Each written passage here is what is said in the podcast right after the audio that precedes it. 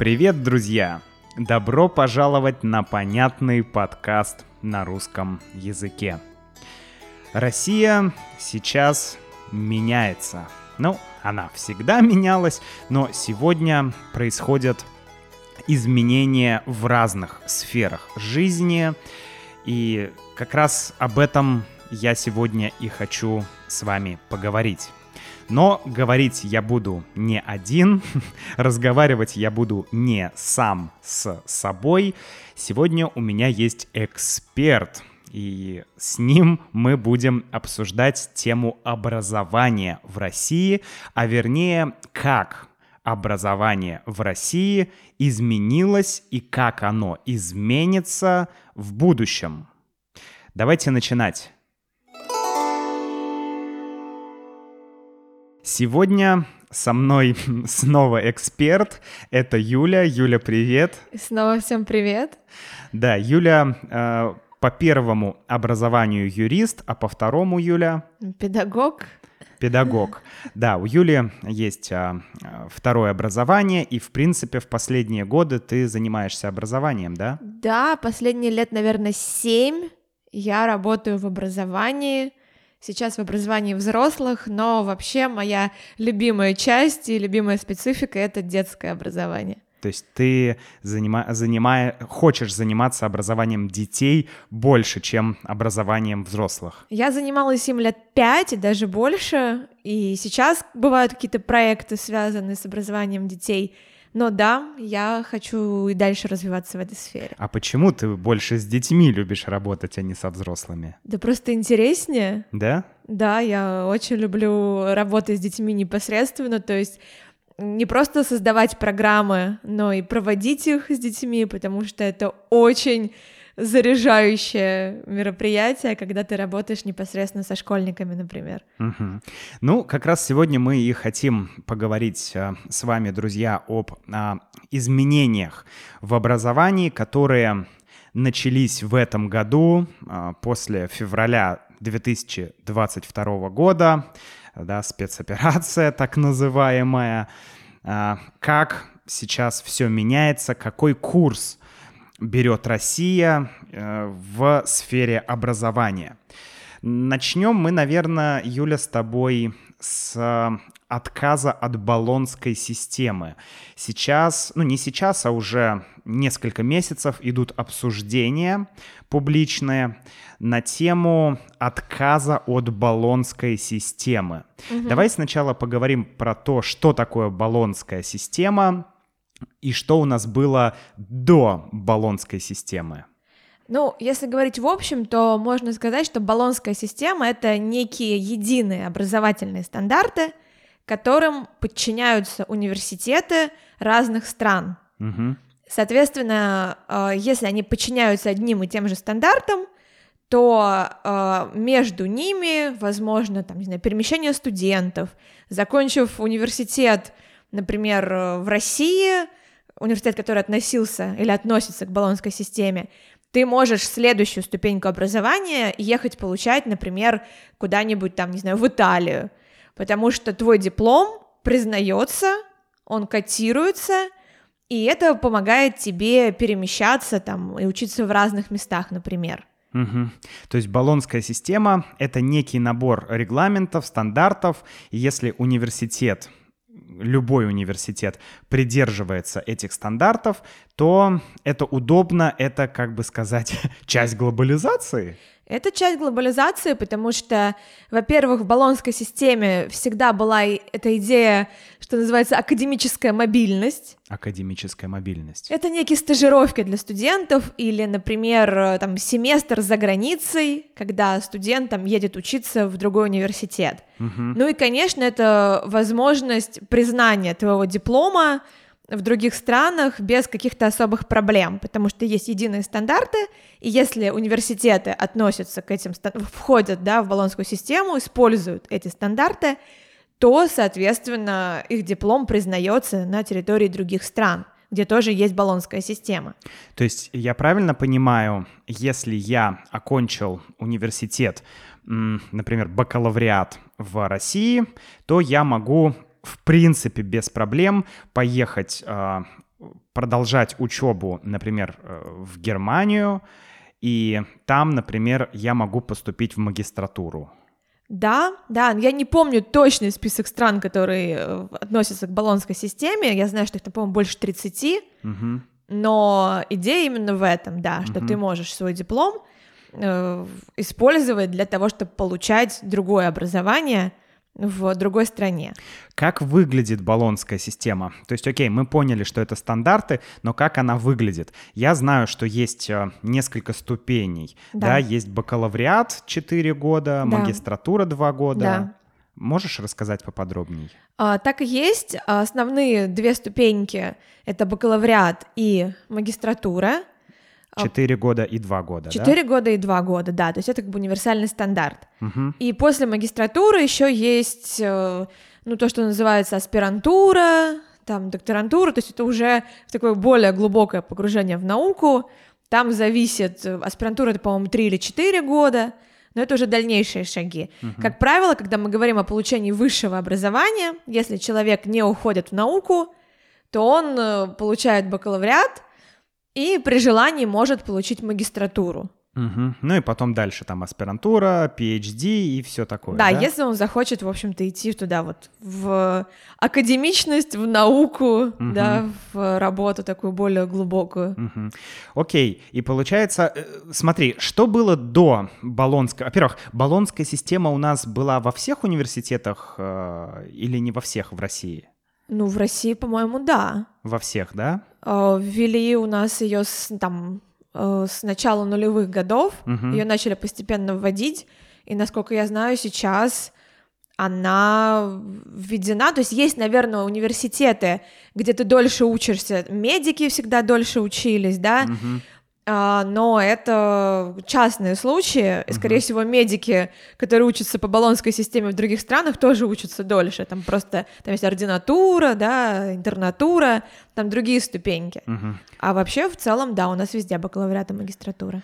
Да, просто как раз когда я учился, видимо, тогда еще вводили только баллонскую систему, потому что я учился не по баллонской системе. Я не бакалавр, у меня диплом не бакалавра. Я начал учиться в 2005 году и закончил в 2010 году. Угу. Я учился 5 лет и получил диплом специалиста. специалиста.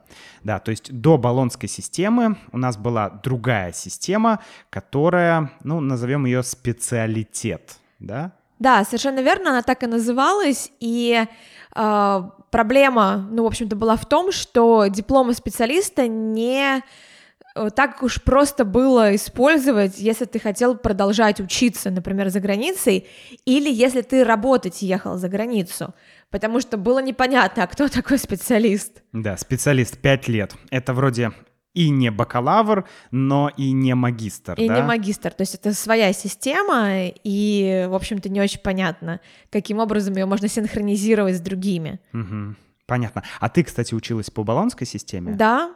Я бакалавр юриспруденции. Прикольно. И сейчас ты учишься в магистратуре, да? Да, чтобы быть магистром педагогики. Ясно. Тогда смотри, сейчас говорят много про отказ от баллонской системы. Можешь это прокомментировать как-то? А разговоры появились весной, в конце мая, о том, что России нужно создавать свою систему, отказываться от баллонской, я, честно говоря, так и не поняла, они от нее отказались или нет, потому mm-hmm. что все новости датируются маем-июнем, а сейчас точно совершенно набирали и бакалавров, и магистров, ну, потому что ты не можешь систему высшего образования реформировать в мае. В июне начинается набор студентов в университеты, и физически невозможно за месяц создать какую-то новую систему. Поэтому сейчас совершенно точно набрали первые курсы бакалавров, первый курс магистров. Какие шаги предпринимаются, разрабатывают ли они сейчас какую-то альтернативную систему, пока непонятно. Пока продолжают учиться, как учились. Угу. То есть, если я правильно понял, а, баллонская система на данный момент для а, поступающих в вузы э, студентов, она еще в силе, она актуальна, по ней сейчас продолжают учиться, но идут разговоры о том, что нужно насколько я понимаю, либо возвращаться к специалитету, либо придумывать что-то свое, уникальное, российское, да? Ну да, речь шла именно о том, что а вот в Советском-то Союзе образование было там таким замечательным и прекрасным, и почему бы нам к этому не вернуться? Да. Ну, легко сказать, э, по крайней мере, я слышу от многих э, э, ну, профессоров, от каких-то уважаемых людей, что не очень-то это хорошая идея, потому что, окей, отказаться от баллонской системы мы можем, да, пойти опять наперекор Западу, отказаться от баллонской системы, но а какие альтернативы есть? Не знаю. Ну, то есть, если будем упаковывать обратно все программы в пять лет, это будет колоссальный объем работы для университетов, и вместо того, чтобы действительно работать над какими-то инновациями, новыми практиками и так далее, они будут озабочены тем, как же им магистратуру упаковать, например, в пятилетнее обучение, если это будет специалитет. Да, понятно. В общем, пока баллонская э, система работает, есть мысли о реформе, есть мысли о том, что надо менять, э, какую-то свою систему разрабатывать, но пока непонятно, что будет дальше с этим. Э, давай еще тогда поговорим о высшем образовании, потому что не так давно начали говорить о добавлении нового, скажем так, патриотического предмета в вузы, который будет называться «Основы российской государственности». Да. Что это такое? Хороший вопрос. Никто не знает еще пока, да? Они, я так понимаю, еще работают над методологией этого предмета. Там, как я читала, должна сочетаться история России и некие национальные идеи. Угу. Звучит как достаточно опасное сочетание, да, потому что история не должна подчиняться национальным идеям, история это то, что уже произошло. Вот. А будет ли это цикл лекций на тему того, как устроена современная Россия? Возможно. Будет ли это носить некую идеологическую окраску? Скорее всего. Ну, скорее всего, для того и придумали. Да. Понятно. То есть я так понимаю, что это будет предмет, в университетах, который, скажем так, будет доносить государственную идеологию до студентов в формате истории, географии, политики, социологии, да, вот что-то, наверное, вот где-то в этом, э, в этой, в этом диапазоне. Скорее всего, да, но через определенную оптику. Да, через призму. Через призму, да, того, как нужно преподносить такие идеи. Угу. Интересно. Мы, в принципе, мне кажется, сейчас движемся в какую-то такую очень идеологизированную историю, да. А, Но ну, давай сначала поговорим про школу, потому да. что в школе тоже есть изменения, и я знаю, что вот для вузов разрабатывают предмет основы российской государственности, а для школ разрабатывается или уже разработан предмет разговоры о важном, он называется. Прекрасное название, да. на самом деле. Ну, то есть здорово, что... Да, разговоры о важном, они уже существуют, они обязательны для всех школ, начиная с 1 сентября вот этого года. То есть с 1 сентября 2022 года. 2022 года. И в формате классного часа, ну, то есть как отдельный дополнительный урок, угу. проводятся вот эти разговоры о важном. О чем же важном говорят на этих уроках? Что же такое важное, да? да? Я посмотрела учебные планы. Они есть в открытом доступе для всех классов, начиная с первого. Там лежат готовые сценарии, готовые материалы. Ну, в какие-то рекордно короткие сроки собрали программу на самом деле. А там э, говорят о патриотизме, о родине, о том, э, почему родину надо любить. Это же хорошо. Да, там на самом деле, если ты смотришь на тематический план, не вчитываясь в сценарий. В целом все неплохо. Там есть про День матери, про День отца, День пожилых людей. А, но, как ты сказал, мы движемся в сторону идеологизации, поэтому это все так или иначе окрашено великими патриотическими идеями. А что ты под этим подразумеваешь, под великими патриотическими идеями? А, ну, если мы говорим про патриотизм, то э, там нет места для дискуссии, да, то есть там mm-hmm. не обсуждается, почему там, что, так, ну, что такое патриотизм, это посмотрите в словарях, какие есть определения, сравните эти определения и там вытащите какие-то важные признаки патриотизма. Это все подается в достаточно ультимативном тоне, то есть там нет, например, обсуждения, а патриотизм, он для чего нужен? А как он может выражаться? А может ли он выражаться как-то по-другому? То есть даже для старших ребят, там, для 10-11 класса, с которыми можно и нужно обсуждать, да, и спрашивать их мнение, а не просто навязывать им что-то сверху, э, там этого нет. А если мы говорим про День матери, там у нас образовательная цель — это формирование семейных ценностей. И э, там начинается с того, что материнство — это великое счастье для каждой женщины. Угу. Является ли этот тезис дискуссионным? Ну, мне кажется, является. Но он тоже подается как э, аксиома, угу. что вот так, а не иначе. Про День отца там вообще ссылаются на домострой. Домострой. Да. Я напомню, что домострой — это документ 16 или 17 века, да, 17 по-моему, по которому э, как бы жили многие сотни лет назад, и этот документ «Домострой», он заключал в себе, ну как это даже описать-то, крайне... Патриархат в высшей степени. Да, да, это такой супер патриархат, что мужчина глава семьи, там женщину и детей можно бить, да, ну практически так, правильно же? Ну да, то есть если мы полезем именно смотреть сам домострой, то у женщин там не будет никаких прав. Да, то есть это это странно видеть в, современное, в, в современном мире отсылки к каким-то архаическим документам.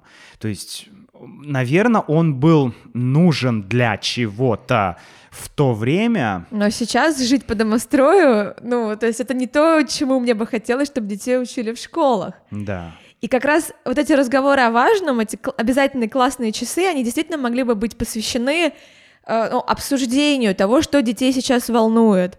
Там, не знаю, возможность выяснить их мысли на какие-то темы, возможность поставить под сомнение какие-то вот из этих аксиом про uh-huh. счастье материнства и отца по домострою.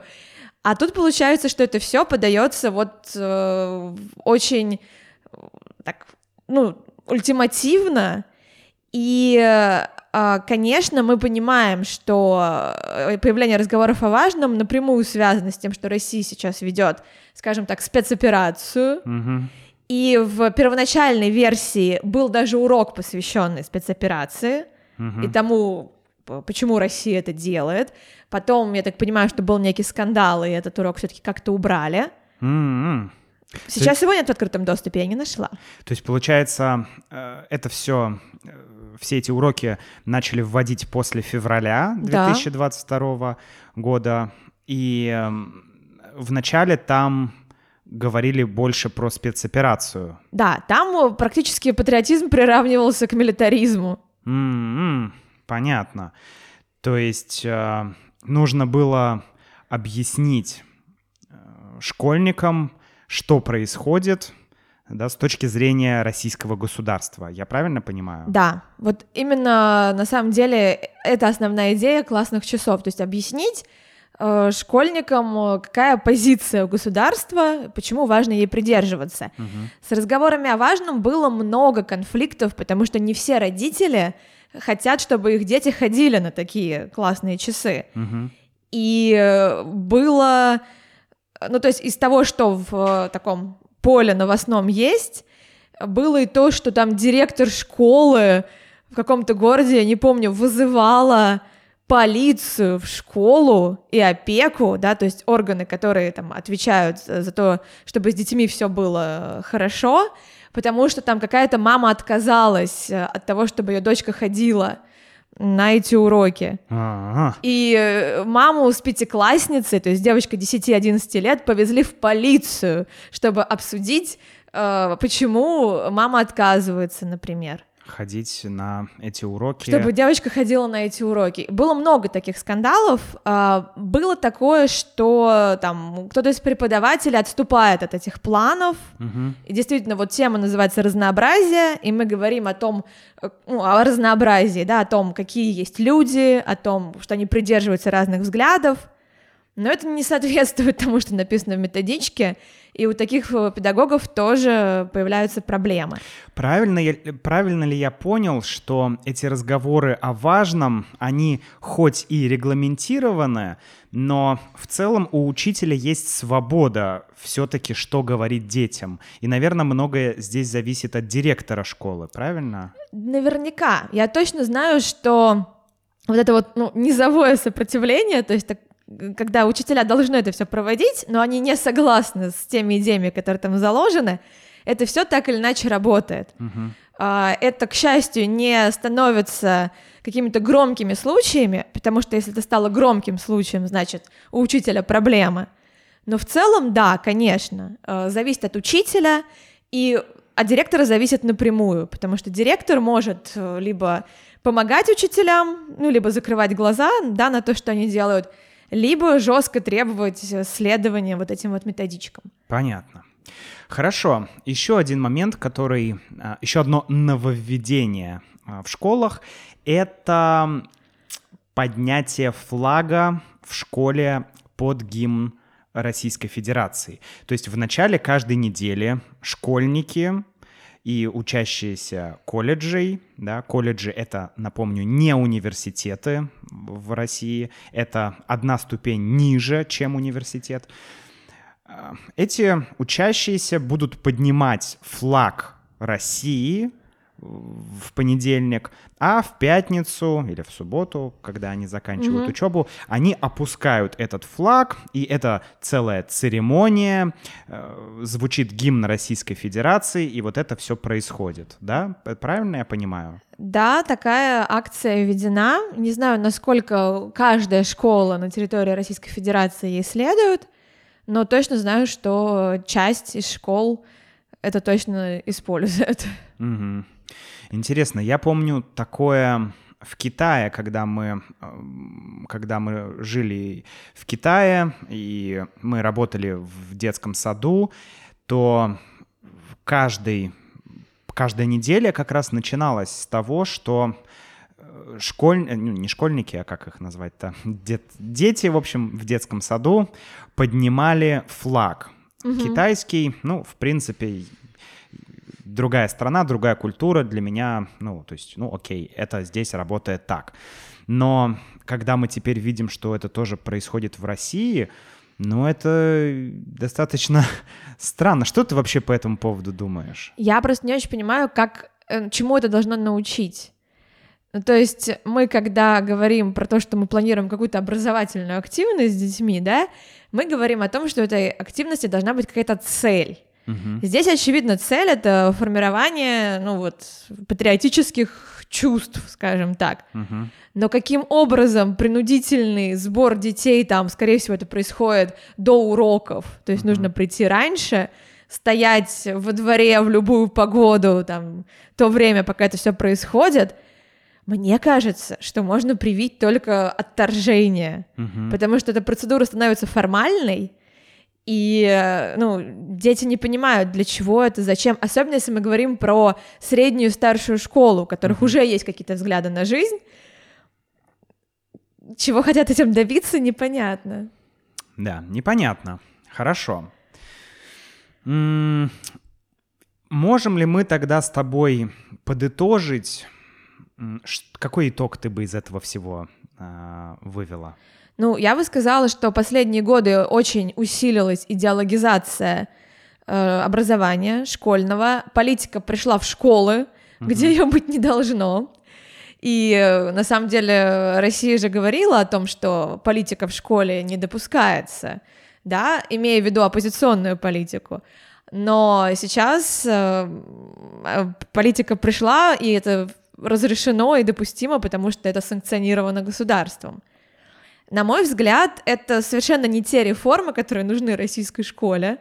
Есть огромное количество проблем в школьном образовании, и введение патриотических разговоров их никак не исправит, а скорее только усугубит. Угу.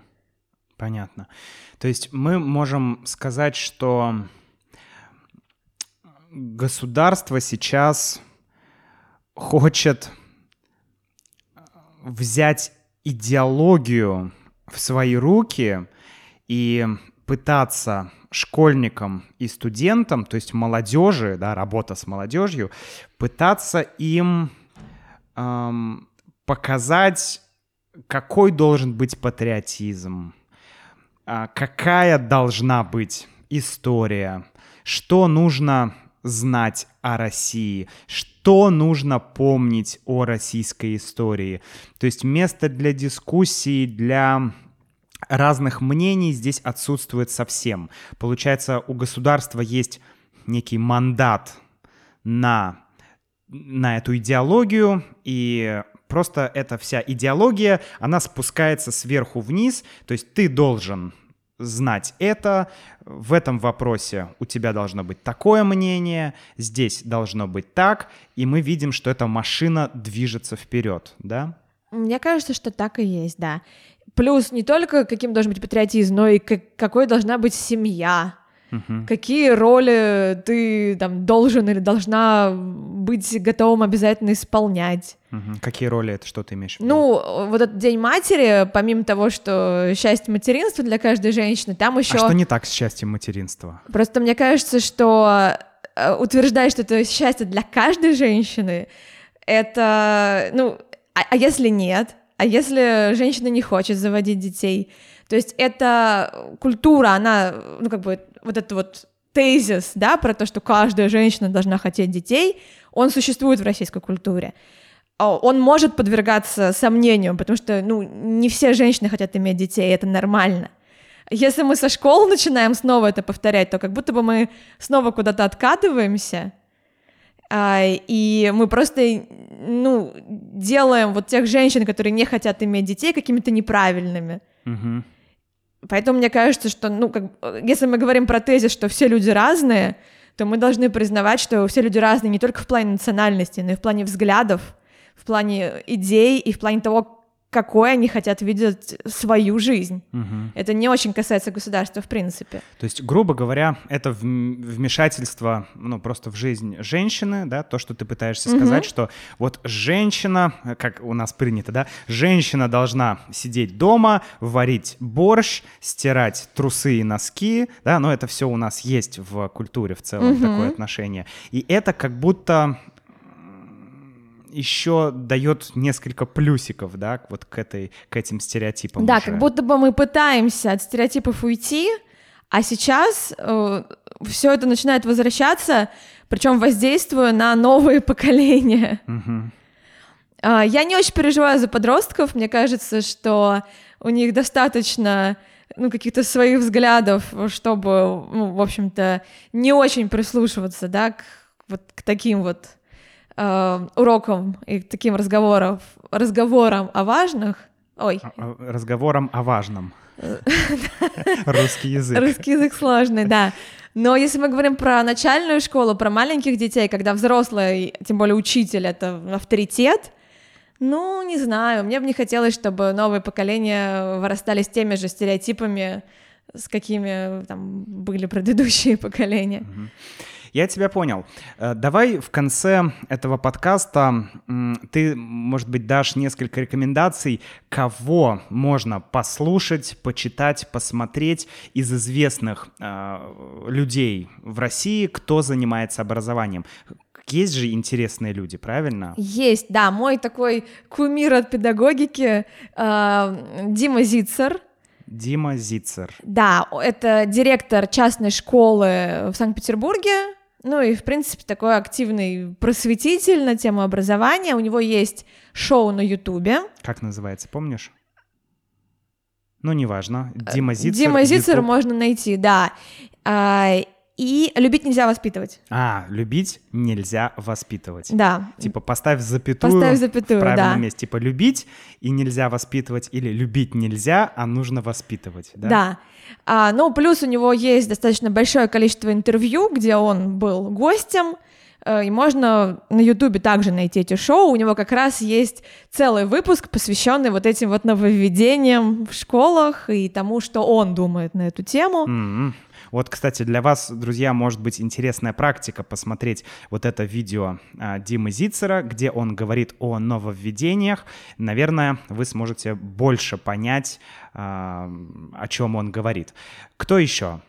Еще, если мы говорим вот именно про тему нашего сегодняшнего выпуска, можно послушать выпуск редакции.